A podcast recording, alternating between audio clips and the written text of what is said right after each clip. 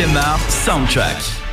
Et on vous parle à l'instant dans notre émission spéciale euh, Peplum, d'un Peplum très connu. C'est Gladiator et c'est Pierre qui nous présentent la bande originale. Oui, oui, si je t'ouvre ton micro, ça marche mieux, effectivement. Et oui. bonjour Oui, Tu m'entends super, je t'entends très bien. c'est- beau quand même la technologie. Oui. Alors, Gladiator, c'est le peplum qu'a remis au goût du jour le peplum justement puisque on se rappelle que l'un des derniers films est majeur du peplum, c'était Spartacus sorti en 1960, donc ça faisait 40 ans puisque Gladiator est sorti en, en 2000 qu'on n'avait pas eu grand chose à se mettre sous la dent en termes d'hommes musclés en jupette. Et là, Ridley Scott débarque avec Russell Crowe, Joaquin Phoenix, Richard Harris et tant d'autres et il nous présente un peplum, attention complètement fictif, hein, il n'y a rien de mythologique ni euh, d'historique là-dedans, et il nous offre une œuvre absolument incroyable qui a quand même eu un sacré succès commercial puisque les recettes ont dépassé les 450 millions de dollars américains, alors que le budget initial était de 3 millions de plus que le film Bénure de 2016. Oh. Et oui, donc euh, il faut quand même savoir que le film Gladiator a remporté de nombreux prix, en particulier 5 Oscars lors de la 73e cérémonie des Oscars, dont celui du meilleur film et du meilleur acteur pour Russell Crowe. Pour moi, c'est un film absolument incontournable et ça fait partie du top des peplums avec sûrement le, le baignure de 59. Et euh, c'est vraiment les, parmi les peplums à voir dans les récents, avec trois pour le reste, on va oublier genre le Clash des Titans, ça, ça mériterait d'être enterré sous euh, un, euh, un kilomètre de terre. Mais du coup, j'ai envie de vous proposer la chanson Now We Are Free, qui est vraiment l'extrait musical qui porte Gladiator. Et pour la petite anecdote, c'est quand même Hans Zimmer qui s'est occupé de faire la musique de ce Gladiator. Donc c'est l'occasion de retrouver ce euh, compositeur à succès des années 2000 et du 21e siècle. Alors je vous propose d'écouter Now We Are Free. C'est Lisa Gérard qui, qui chante sur cette chanson. Eh ben très bien.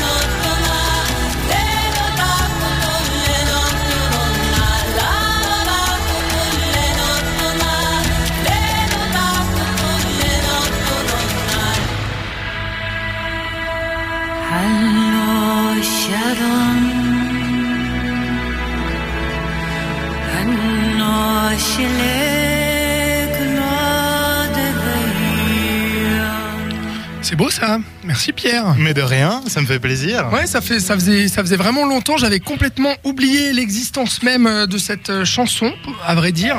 Et c'est vrai que ça rappelle que, oui, il y a des bons péplums. Mais parlons d'un absolument mauvais péplum. En tout cas, selon euh, nos critiques autour de la table. Je rappelle qu'il y a Thibaut, notre invité, qui est rédacteur co-rédacteur en chef pardon pour euh, l'auditoire qui est le journal euh, de l'université de Lausanne et là-dedans tu es aussi le critique cinéma.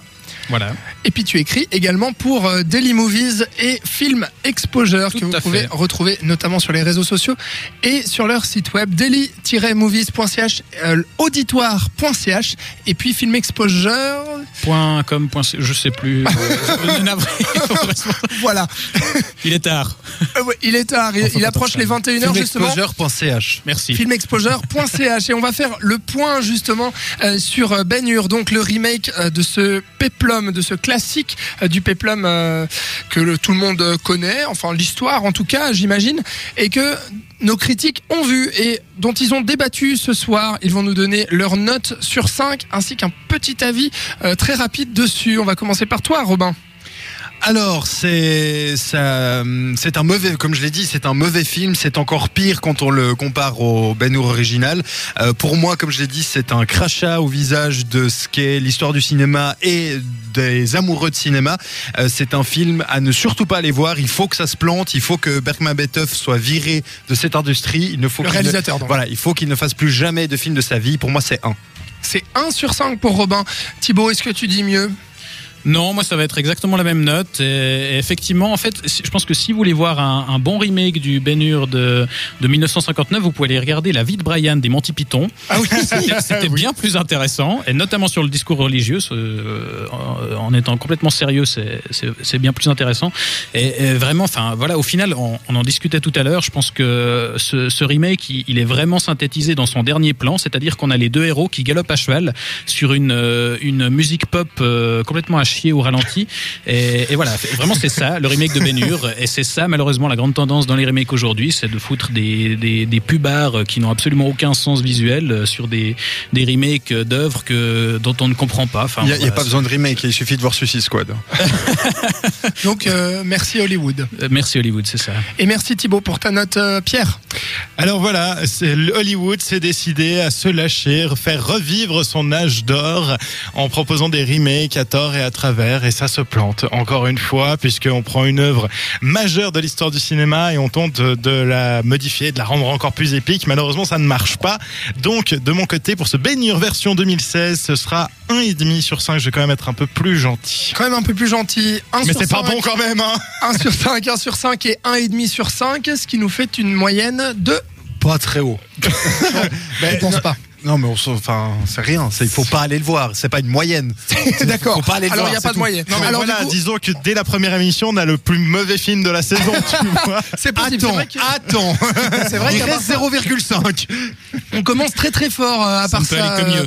avec Hur. Merci beaucoup euh, Thibaut d'avoir euh, d'avoir assisté à cette émission Merci et d'être venu débattre avec euh, Robin et Pierre sur ce film, donc ce gros navet. Cette chose. Euh, qui est sorti hier en salle. On le rappelle, si vous voulez quand même aller vous faire votre avis, on le rappelle, hein, c'est c'est des avis quand même subjectifs autour de la table avec un argumentaire et une analyse euh, critique. On essaye et puis euh, voilà, vous pouvez quand même aller vous faire votre avis. Si Non, ça se non, trouve, il faut vous pas, aimerez. non. Mais alors Thibaut dit qu'il faut pas. Donc voilà, Thibaut, on te retrouve bientôt dans l'émission 7e art. Merci Avec beaucoup. plaisir. Robin, Pierre, on se retrouve la semaine prochaine. Avec plaisir. On ouais. parlera du film euh, Victoria. On recevra Patrick Dantan qui est programmateur indépendant Espérons que ce soit mieux. pour parler de, de cette comédie française qui a été présentée à la semaine de la critique à Cannes et qui raconte euh, le parcours un peu délirant euh, d'une avocate euh, moderne sous les traits de Virginie Efira. Ce sera jeudi prochain de 20h à 21h.